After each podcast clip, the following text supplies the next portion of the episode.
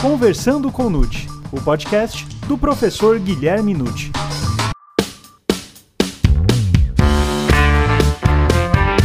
Olá, sejam muito bem-vindos a mais um episódio do Conversando com Nute. Você sabe como se faz o julgamento no tribunal do júri? E qual a ordem de perguntas no questionário? E como deve ser a apuração dos votos? Meu nome é Gustavo Rodrigues e essas e outras questões serão respondidas agora, pois está começando o Conversando com Nute, o podcast do professor Guilherme Nute.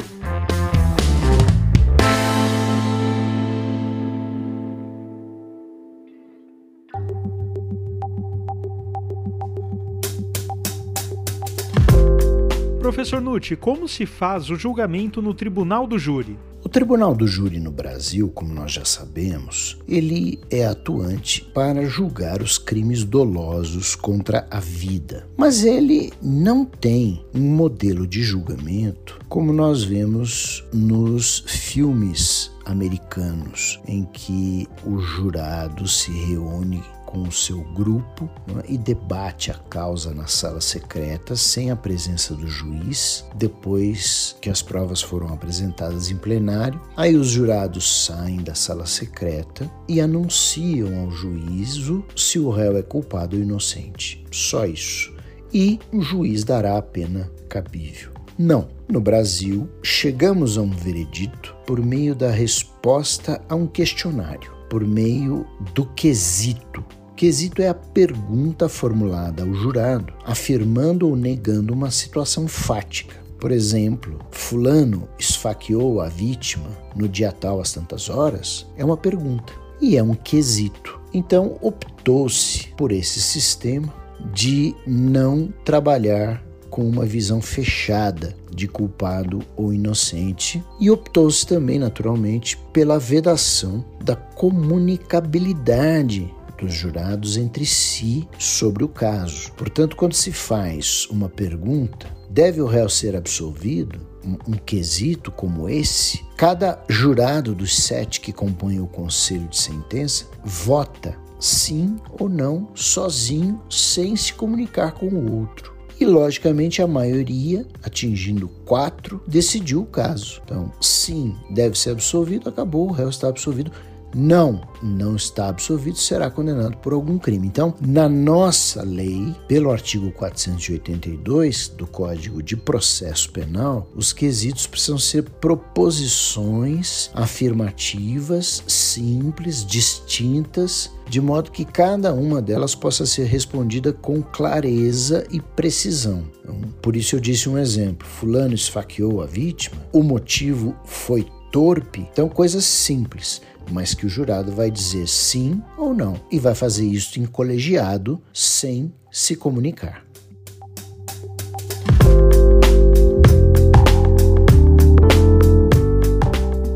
E professor, qual é a ordem de perguntas no questionário? O questionário tem realmente uma ordem a ser seguida. Primeiro, nós devemos perguntar aos jurados a respeito da materialidade do fato.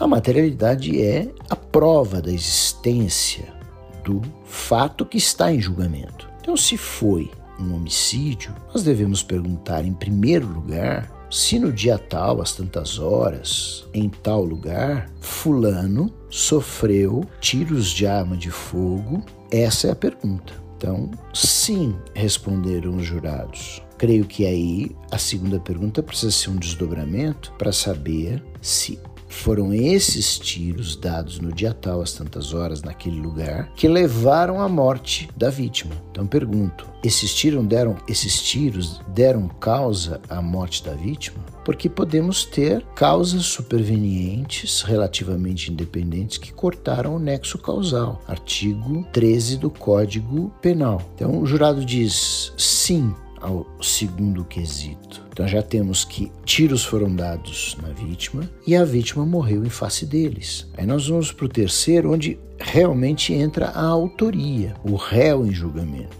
Foi o réu fulano que desferiu esses tiros? Sim, Foi. Bom, então até agora nós temos que Fulano atirou em Beltrano, matando-o. E aí vamos para um quarto quesito que, com a reforma havida em 2008, já há bastante tempo, há uma pergunta única sobre absolvição. O réu deve ser absolvido? Então, se a defesa, por exemplo, alegou em plenário legítima defesa, o jurado guardou isso, ele vai responder ao quesito sim, ele deve ser absolvido. Agora, se a defesa, por exemplo, apresentou a legítima defesa e o promotor rechaçou a tese com convicção, o jurado vai pensar: não, não houve nenhuma excludente para o réu ter matado a vítima e vai dizer: não, ele não deve ser absolvido. Bom, a partir daí, se ele não deve ser absolvido, nós precisamos ver se existem causas de aumento e diminuição da pena, né? elas precisam ser perguntadas ao, ao jurado. O réu agiu sob violenta emoção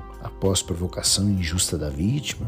É uma pergunta, uma causa de diminuição. É preciso perguntar também qualificadoras que foram imputadas. O réu agiu por motivo fútil, consistente em não ter recebido o valor de uma dívida, por exemplo. E assim sucessivamente, o juiz pergunta então se houve um homicídio, se o réu tem que ser absolvido ou condenado, não é? se há causas de aumento e diminuição, qualificadoras, e chega ao final do questionário com esse conjunto. Pode dar numa absolvição pode dar numa condenação, num homicídio simples, num homicídio qualificado, num homicídio qualificado com causa de aumento ou sem causa de aumento, enfim, aí o juiz, em posse dessas respostas, aos quesitos, poderá dar a sua decisão. E é isso que importa para o tribunal do júri. Ju, os jurados não se limitam a dizer simplesmente culpado ou inocente.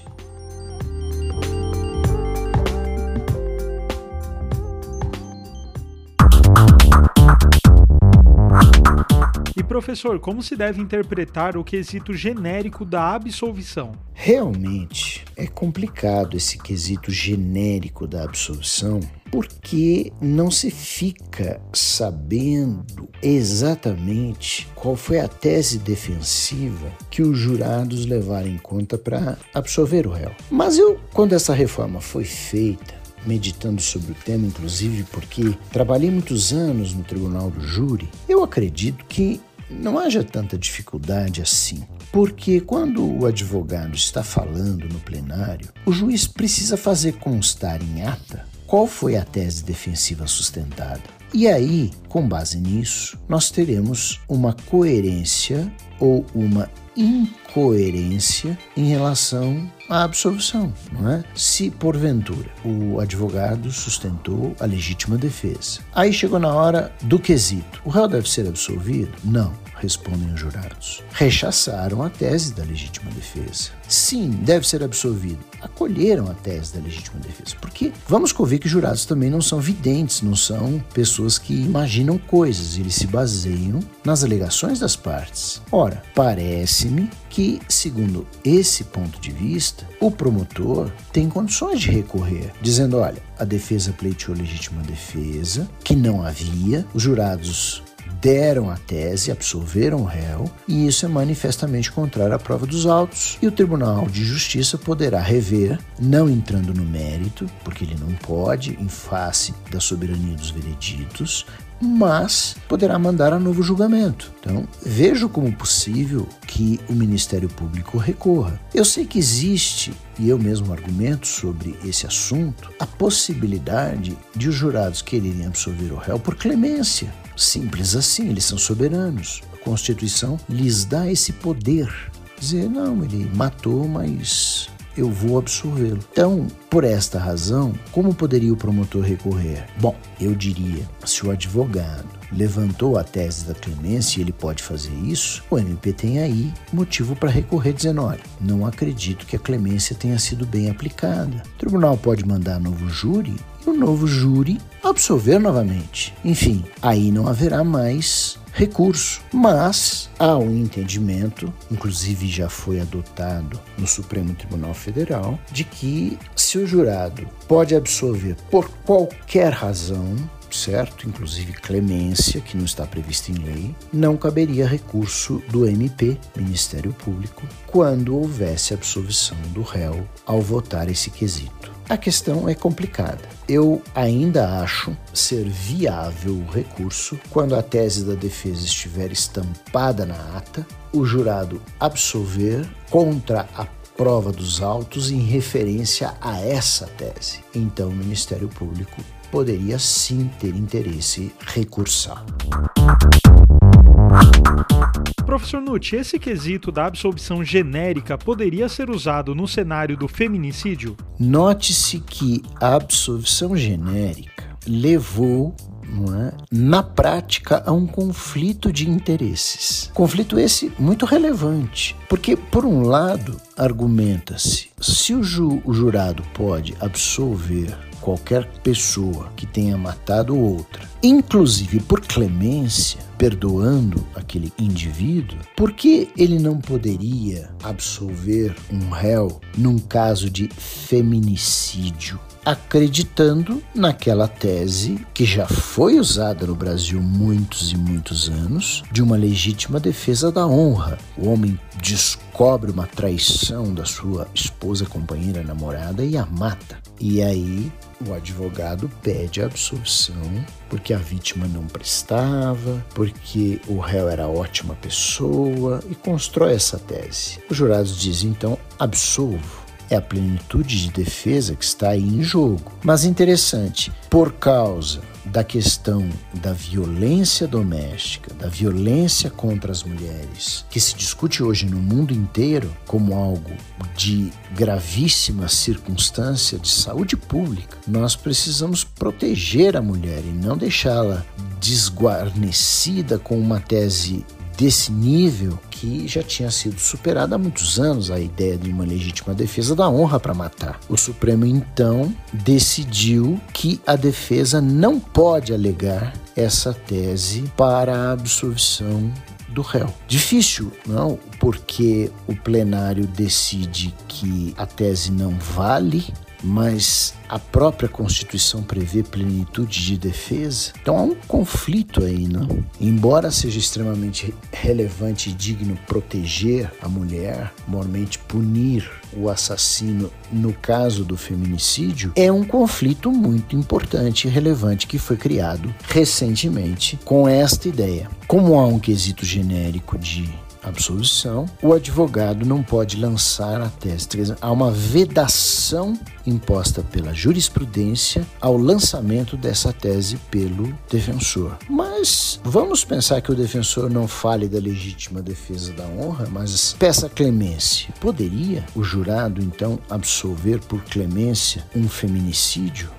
O jurado vota e é soberano e absolve. Será que o Supremo então mandaria novo julgamento? E se o novo júri absolver de novo, mandaria novo julgamento? Quer dizer, é uma situação complicada porque se os jurados resolverem absolver aquele réu que praticou um feminicídio, ninguém vai conseguir segurar, porque a Constituição assegura plenitude de defesa e soberania dos vereditos. Então, chegará um momento em que o jurado não poderá ser instado obrigatoriamente a condenar o feminicida, porque se for assim, não há julgamento pelo júri. É? Na verdade, estaria havendo um julgamento por um tribunal togado. Então, por hora, eu creio que a decisão do Supremo Tribunal Federal circunscreve-se à impossibilidade de a defesa levantar a tese da legítima defesa da honra. Mas não me parece que possa o advogado ser impedido de levantar então outras teses que também podem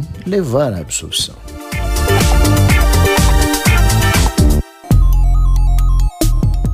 Professor, como deve ser a apuração dos votos? A apuração dos votos, com a reforma de 2008, a meu ver com razão, ela tem que se encerrar assim que for atingida a maioria, que é de quatro votos. Então, diz o artigo 483, parágrafo 1, que a resposta negativa de mais de três jurados a qualquer dos quesitos referidos no inciso 1 e 2 do caput desse artigo encerra a votação e implica absolvição. Então, veja, é o norte que devemos seguir, o horizonte que devemos perseguir para não haver aquela situação que costumava ocorrer de sabemos exatamente o que cada jurado votou, basta que o juiz colha e divulgue todos os votos e diga resposta negativa por 7 a 0. Ora, então foi unânime e sabemos como o jurado votou. Não há necessidade de saber como o jurado votou cada um, porque é ao sigilo da votação constitucionalmente previsto. Então, acho perfeitamente válido que o juiz apure voto não, voto não, voto não, Voto não. Chegou no quarto não, acabou. Seja a pergunta que for, está respondida. É não, não é? Ou poderia ser o sim. Quando chegar no quarto voto sim, termina a votação e não se divulga o resultado. É o que me parece o correto. Professor, as agravantes e atenuantes não são mais perguntadas aos jurados? A reforma de 2008, de fato, interferiu nessa questão das agravantes e das atenuantes. Ela modificou o artigo 492, dizendo que o juiz vai proferir sentença que, sendo condenatória, inciso 1, letra B, considerará as circunstâncias agravantes ou atenuantes alegadas nos debates. Então, isto está levando o judiciário a interpretar que a parte, quando levantar uma agravante ou uma atenuante no plenário, está se dirigindo ao juiz presidente, para que ele decida se existe ou não a agravante ou atenuante. Isto é o oposto do que havia antes. Antes, todas as agravantes levantadas e atenuantes seriam perguntadas aos jurados. Para mim, foi uma facilitação para diminuir o número de quesitos, mas acredito que se a parte pedir ao juiz que inclua no questionário, vai para a soberania do júri. Enfim, embora se tenha decidido majoritariamente que agravantes e atenuantes, quando alegadas nos debates, veja bem, não reconhecidas de ofício pelo magistrado, são dirigidas ao juiz presidente, para mim são questões de fato e, portanto, a parte teria o direito de requerer ao magistrado que fizesse o quesito apresentando aos jurados. Bom, professor Nutt, agora para encerrarmos este episódio, a última pergunta. Pode haver quesitos de qualificadoras objetivas e causas de diminuição ao mesmo tempo? Onde se encaixa o feminicídio nesse contexto? Pode haver quesitos de qualificadoras que sejam objetivas e causas diminuição de pena, porque elas são subjetivas. Então não haveria conflito. É o chamado homicídio qualificado privilegiado. Então pode haver um quesito perguntando se o réu agiu com meio cruel, mas também pode haver um motivo de relevante valor moral, porque a crueldade é um método, circunstância objetiva, e o motivo é de caráter subjetivo. Pois bem, pessoalmente eu tenho defendido que o feminicídio é uma qualificadora objetiva não é subjetiva, não é motivação, é uma maior tutela de proteção àquela vítima tida por vulnerável. Então é objetiva. Eu acredito que o juiz possa fazer a quesitação perguntando se houve feminicídio e também o motivo, torpe, fútil, por exemplo. Elas não se excluem a ideia da maior proteção à mulher é a mesma ideia da maior proteção ao idoso, que é uma causa de aumento, ao menor de 14 anos, que é uma causa de aumento no homicídio, e que, vejam, não tem absolutamente nada a ver com motivação. É assim que me parece o mais correto.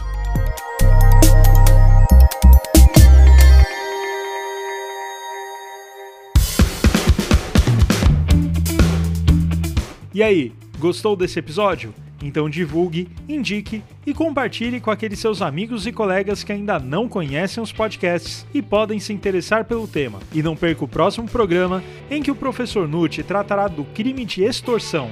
E não se esqueça, toda terça-feira, um novo episódio do Conversando com Nutti. Até mais!